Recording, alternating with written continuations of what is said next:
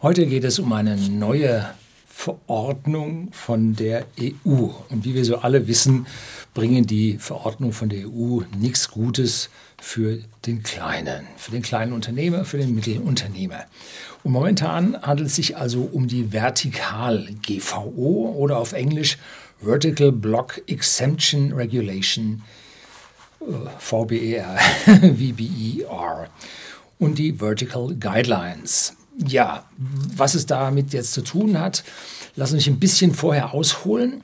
Wir von whisky.de, dem Versender hochwertigen Whiskys an privaten Endkunden in Deutschland und in Österreich, sind seit bald zwei Jahrzehnten Mitglied im Bundesverband E-Commerce und Versandhandel Deutschland e.V., BEVH. Muss ich mal ablesen, weil vor zwei Jahrzehnten hieß der noch anders, da war es der Versandhandelsverband. Ich glaube, so hieß der. Und die haben sich der Entwicklung angepasst und haben sich dann auch auf den E-Commerce ausgeweitet. Und schon im Jahr 2006 wurden wir Young Business Award Preisträger vom Verband mit ganz großer Intronisierung. Und so hießen damals aber noch The Whisky Store. Ich habe dann auch für den BVH einige Vorträge auf den Kongressen gehalten und wir waren dort relativ lange sehr aktiv, bis wir so am Ende gewusst haben, wie es so in Summe läuft. Und das letzte Mal stärker mit dem Verband unterwegs waren wir bei der äh, Datenschutzgrundverordnung. Da habe ich extra nach Köln gefahren um, und habe mir dort von den Rechtsanwälten große Vorträge angehört und so weiter und so fort, damit wir das doch alles richtig auf die Reihe bekommen haben. Ist der Bundesverband äh, ein Lobbyverein? Ja, doch, durchaus, kann man so sagen. Ist auch von Bonn dann nach Berlin irgendwann umgezogen, um einfach dicht an der Politik dran zu sein. Und wer nicht bei der Politik mit dabei ist, hat sowieso schon verloren. Ne? Weil wer sich da kein Gehör verschaffen kann, der, dem gehört oder der gehört der Katz. Und heute möchte ich mal wieder über eine Verordnung berichten, die über ja, der unserer Branche ausgekippt wird und sehr zum Nachteil der kleinen und Mittelunternehmen ja, führen wird. Jetzt kommt das Intro, dann geht's los.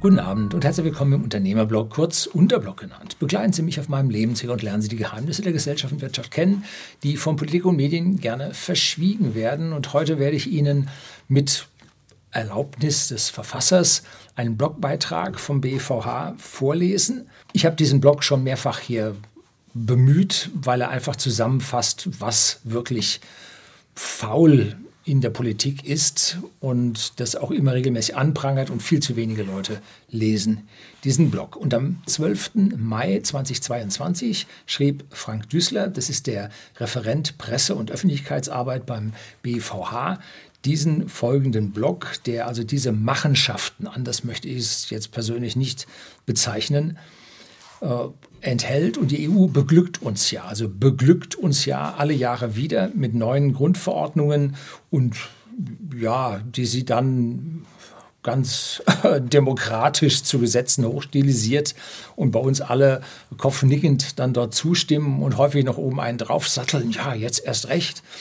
Um, ja, und das erhöht die Bürokratie in kleinen und Mittelunternehmen wie unserem halt ganz gewaltig und das stößt mir jedes Mal auf und es wird niemals aufhören, denn die EU ist genau zu diesem Zwecke da, eine gleichmacherische Bevormundung sämtlicher Bürger und sämtlicher Wirtschaftssubjekte in der EU ja, durchzuführen. Das ist ihre Hauptaufgabe, da sehen sie sich drin und deshalb machen sie das nicht zufälligerweise, sondern das ist alles mit Fleiß und mit Absicht. Heute geht es also um die Vertikal-GVO, die Gruppenfreistellungsverordnung und die damit verbundenen Vertikal-Leitlinien. Und jetzt kommt also dann der Block, den ich Ihnen hier wortgetreu vorlese. Äh, die Vertikal-GVO oder wie die EU Wettbewerb und Digitalisierung im Handel schwächt. Ja, wir sollen Digitalisierung vorwärts, ne? Nein. die EU-Kommission hat in dieser Woche die neue Vertikal-Gruppenfreistellungsverordnung, Vertikal-GVO und die Vertikal-Leitlinie verabschiedet, mit denen sie den Wettbewerb zwischen Herstellern und Händlern neu regelt. Wettbewerb zwischen Herstellern und Händlern neu regelt. Haben Her Hersteller und Händler überhaupt was miteinander zu tun? Gibt es denn da überhaupt einen Wettbewerb? Die kugeln auch miteinander ihre Marge aus und dann geht es rauf auf den Markt. Ja, nee, nicht ganz so. Darin hebt sie die wachsende Bedeutung des E-Commerce als Vertriebskanal hervor. Klar, E-Commerce in aller Munde, indem sie die Verhinderung der wirksamen Nutzung des Internets zum Verkauf der Vertragswaren und Dienstleistungen durch den Abnehmer oder seine Kunden als Kernbeschränkung in die Vertikal GVO aufnimmt. Damit hat sie dem Prinzip erstmals eine höhere Rechtsbedeutung gegeben. Das klingt jetzt komisch. Die Verhinderung der wirksamen Nutzung des Internets. Das heißt, wir haben es hier mit einer Beschränkung der Tätigkeiten im Internet zu tun und von wem? Ja, vom Händler. Und der Hersteller kann nun dem Händler hier in die Parade fahren, was er im Internet gerne machen möchte. Ne? Die Einführung der Kernbeschränkung war das Mindeste und dringend notwendig, da die EU-Kommission die Stellung der Hersteller am Markt enorm stärkt. So. Das ist auch deshalb überraschend, da Hersteller mit eigenem Online-Direktvertrieb ohnehin die wachstumsstärkste Versendergruppe im E-Commerce sind. Das heißt also, wenn Sie etwas kaufen und kaufen das direkt beim Hersteller, dann ist diese Vorgehensweise am stärksten wachsend. Allein im Jahr 2021 wuchsen ihre Online-Umsätze BVH-Daten zufolge um mehr als 25 Prozent im Vergleich zum Vorjahr.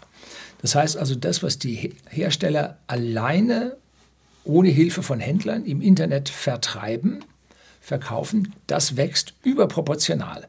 Und jetzt gibt es noch eine Verordnung obendrauf, die den Händlern jetzt Dinge ja verhindert, begrenzt und ja der, äh, der Auslegung oder dem Willen des Herstellers äh, unterwirft. Also Freiheit, nö, war mal. Ne? So. Die neue Vertikal-GVO bietet Herstellern nun zusätzlich die Möglichkeit, den Online-Vertrieb künftig noch stärker für sich zu beanspruchen.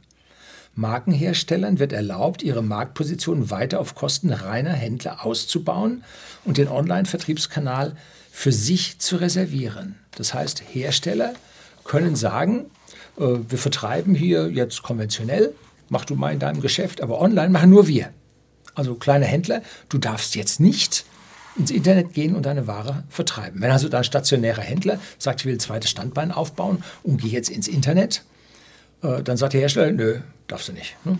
So, ist das Ähnliche wie ähm, jetzt die Gedanken darüber waren, eine Paketsteuer einzuführen, dass also die Händler, die jetzt von den ganzen politischen Lockdowns besonders stark betroffen waren, die gesagt haben, zu uns kommt keiner mehr, wir müssen jetzt ins Internet gehen und bauen sie jetzt eine kleine Internetpräsenz auf, dann kommen sie daher und sagen, jetzt machen wir eine Paketsteuer, um die, die gerade so versuchen hochzukommen, auch noch weg. Ne? So. Die Kommission bestimmt Gewinner und Verlierer im Handel. Der Spielraum für die Hersteller ist enorm. Führende Marken, auf die kleinere Händler angewiesen sind, um für Kunden interessant zu bleiben, können diese Regel des Wettbewerbs nun zu ihren Gunsten ausnutzen. Dafür werden jetzt zwei mögliche Szenarien skizziert. Szenario 1. Hersteller können von Omnichannel-Kanälen verlangen, wenn also jemand verkauft übers Internet, äh, stationär vor Ort und so weiter, können von Omnichannel-Händlern verlangen, dass sie mehr für ein Produkt bezahlen müssen, wenn dieses online statt stationär vertrieben werden soll. Ein sogenanntes Dual Pricing. Das heißt, der Hersteller kann in die Preisgestaltung des Händlers eingreifen. Es geht aus meiner Sicht nun sowas von überhaupt nicht. Das ist, wie wenn Sie einem Vermieter die Miete vorschreiben. Ach ja, das wird gemacht. Ja, gut. Ne? So, also Freiheit nenne ich etwas anderes. Der Hersteller könnte das Produkt dann in seinem eigenen Online-Shop, Direktvertrieb, günstiger anbieten. Damit wird der Online-Verkauf gerade für stationäre Händler, die sich damit ein digitales Standbein aufbauen wollen, unattraktiv, teurer und komplexer. Man muss nämlich reporten. Ne? Abgesehen davon werden die Verbraucherpreise steigen. Klar, die, die Sheeple wie sie so schön in Down Under bezeichnet werden, also die auf Deutsch, das ist jetzt ein Wort, das ist schon ziemlich rechts, Schlafschafe. Also die sagen, oh ja, alles gut, das muss man verhindern und so weiter und am Ende wird alles teurer. Ups, wer hätte das gedacht? So, abgesehen davon werden die Verbraucherpreise steigen. Im Ergebnis wird die weitere Digitalisierung des Handels, insbesondere das Zusammenwachsen stationärer und digitaler Vertriebswege, völlig ad absurdum geführt. Szenario 2. Weil die neue Vertikal-GVO eine Flexibilisierung der Äquivalenzkriterien vorsieht, also vergleichbare Preise, können Hersteller künftig zusätzlich strengere Anforderungen an den Online- als an den Offline-Vertrieb stellen. Was da verkauft werden darf, wie viel davon, Anteile und so weiter. Außerdem können sie den Händlern grundsätzlich verbieten, ihre Ware über Marktplätze zu verkaufen. Das ist also, wenn Sie äh, auf irgendeinem Marktplatz wie eBay oder sonst was äh, dann Ihre Ware verkaufen. Das kann verboten werden. Das ist gerade in Deutschland äußerst problematisch, da hierzulande BVH-Daten zufolge mehr als 50 Prozent der Online-Umsätze über Marktplätze generiert werden. Hm. Ja, da möchten sich also die Hersteller hier die Konkurrenz vom Hals halten. So, jetzt Zitat. Wenn die EU vorhatte, den Wettbewerb im europäischen Handel zu stärken, dann hat sich hiermit das genaue Gegenteil erreicht. Die Vertikal-GVO begünstigt nicht den kleinen stationären Händler, wie von der EU-Kommission einmal beabsichtigt, sondern große Hersteller und Marken, sagt Alien Muljik, Referentin Public Affairs beim BEVH. Dennoch gäbe es auch einen Fortschritt zu melden. Zitat Immerhin hat die EU einen Teil unserer Bedenken berücksichtigt. Die neue Vertikal-GVO verbietet es ausdrücklich, dass Hersteller die wirksame Nutzung des Internets durch den Händler verhindern. Durch die Aufnahme dieses Grundsatzes in die europäische Vertikal-GVO bekommt er eine höhere Bedeutung und ist rechtlich verpflichtend. Zumindest setzt es den Herstellern gewisse Grenzen für die Beschränkungen, die sie den Händlern auferlegen. Aber man muss dafür dann schon mal klagen. Und wer möchte nur als Händler gegen seinen Lieferanten klagen? Dann sind jegliche Rabatte, Werbekosten, Zuschüsse und so weiter sowieso beim Teufel. Ne? Also das ist jetzt ein Scheinargument, was nicht wirklich da zum Tragen kommt. Jetzt ein bisschen noch Gedanken und Fazit aus meiner Sicht. Wie immer können große Unternehmen sich Bürokratie einfacher, billiger, preiswerter, sagen wir es so, leisten als Kleinunternehmen. Die Einführung einer Datenschutzgrundverordnung hat kleine Unternehmen 10 Prozent ihrer Arbeitszeit eines Jahres gekostet. Das wird manchen Leuten weniger gewesen sein, bei manchen wird es mehr gewesen sein, je nachdem, wie stark sie hier äh, in diesem Datenschutzumfeld zu Hause gewesen sind. Und diese Arbeitszeit auf hoher Unternehmerebene also die Unternehmer selbst oder höchste Angestellte oder eingekaufte Rechtsanwälte und, und, und.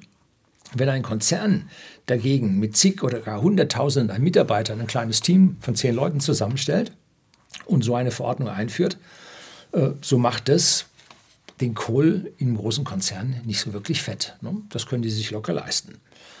Auch die Einhaltung und Durchführung von solchen Verordnungen über die Jahre erfordert bei den großen Unternehmen, bei den Konzernen viel weniger Aufwand, weil sie über ihre Prozesse, die sie da definiert haben, einfach viel, viel mehr Produkte drüber abwickeln, was dann zu geringeren Kosten, Bürokratiekosten pro einzelnem Produkt führt. Kleinunternehmen haben zwei Vorteile gegenüber Großunternehmen. Sie sind einmal flexibler, als Großunternehmen. Da diese großen Wal, Wale, ich wollte schon sagen Walfische, was ja falsch ist, die großen Wale bewegen sich halt sehr, sehr träge. Und als zweites verursachen sie weniger Kosten, weil sie alle viel kostensensibler sind und das mit geringerem Aufwand erreichen können. Und nur damit können sie den Vorteilen der Großunternehmen Paroli bieten. Und die Großunternehmen haben den Vorteil zum Beispiel Economy of Scales, das heißt also diese Skaleneffekte. Wenn sie irgendein Produkt doppelt so stark oder doppelt so viel in Stückzahl produzieren, so steigen die Kosten, zumindest mal im mechanischen Umfeld, nur 30 Prozent. Ne? Das heißt, sie machen doppelten Umsatz und haben nur 30 Prozent mehr Kosten. Das heißt, die Skaleneffekte sind ganz auf ihrer Seite und helfen diesen Konzernen unglaublich. Oder wenn Sie jetzt sich anschauen und sagen, Sie erstellen einen Internetshop, ob Sie nun 1000 Verkäufe darüber abwickeln oder eine Million, macht von den Kosten der Shop-Erstellung, gut, beim Betrieb brauchen Sie ein bisschen größeres, parallele Datenbanken und so weiter, alles klar. Aber beim Ent der Entwicklung, beim Entwurf des Shops brauchen Sie nicht um so viel mehr. Ne? Das ist ziemlich simple, simple Sache und verteilt dann die Entwicklungskosten dieses Shops auf viel, viel mehr Produkte. Dennoch existieren immer noch Unternehmen, so wie whisky.de, der Versender hochwertigen Whiskys an privaten Endkunden in Deutschland und in Österreich. Und warum existieren wir denn noch? Ne? Weil wir flexibler und kosteneffektiver sind. Denn je größer ein Unternehmen wird, umso mehr Bullshit-Jobs sammeln sich an, so umso mehr Underperformance.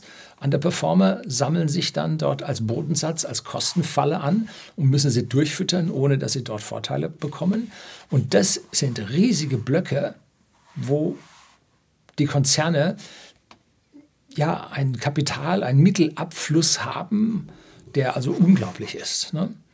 Und deshalb haben die Konzerne schon ganz massiv mit den Staaten gekungelt und sind weitgehend von der Steuerlast befreit worden. Da mittlerweile bekannt wurde, dass bei IKEA zum Beispiel 0,2 Prozent Steuern bezahlt, Google, die lagen so bei 1 bis 2 Prozent Steuern, die sie bezahlt haben, Apple auch. Und wenn da also irgendwo die Steuern dann mal auf mehr als 1 oder 2 Prozent ansteigen, dann wird schon mal der CFO gefeuert. Ne? Also das sollte sich herumgesprochen haben, ist kein Geheimnis mehr. Die große Steuerlast liegt bei den kleinen und Mittelunternehmen und natürlich bei der Herrscher sämtlicher Angestellte von Groß- und Klein- und Mittelbetrieben. Schauen Sie mal, es geht noch viel, viel weiter. Schauen Sie mal bei Google oder suchen Sie mal bei Google nach dem Wort Konzernprivileg. Konzernprivileg. Das kommt immer zum Ansatz, wenn der Gesetzgeber den Konzernen gegenüber Vorteile einräumt gegenüber den kleinen und Mittelunternehmen. Ich habe in meinem Buch Allgemeinbildung, will ich hier nochmal einblenden, darüber auch ein paar Worte verloren, möchte hier ein Zitat anbringen. So scheut man sich nicht mehr im geringsten, auch in Gesetzen, das Wort Konzernprivileg zu verankern. So zum Beispiel im Kreditwesengesetz, KWG, im Kartellrecht, KartG, im Arbeitnehmerüberlassungsgesetz, AÜG, Vergaberecht, Verg, R, Mod, G, und einem immerhin abgeschwächten Listenprivileg für Konzerne in der Datenschutzgrundverordnung. Weil die dürfen Daten innerhalb des Konzerns rauf und runter dann durchaus bewegen, persönliche Daten, ne? ohne dem Betroffenen da unbedingt was sagen zu müssen. Ne? So, wir Kleine dürfen mit einem befreundeten Unternehmen da auf gar keinen Fall irgendetwas tauschen. Ja, nee, nicht zulässig. So, je mehr von dieser Bürokratie auf die Unternehmen draufgepackt wird, umso mehr ersticken auch die Kleinen in dieser Bürokratie und verlieren damit an Konkurrenzfähigkeit zu den Großen. Der Abstand bleibt gewahrt, die Großen können weitermachen, was sie wollen, ne? und die Konzernvertreter und die Nutznießer der Konzerne reiben sich wieder die Hände. Mission accomplished. Was soll man dazu sagen? Herzlichen Dank fürs Zuschauen.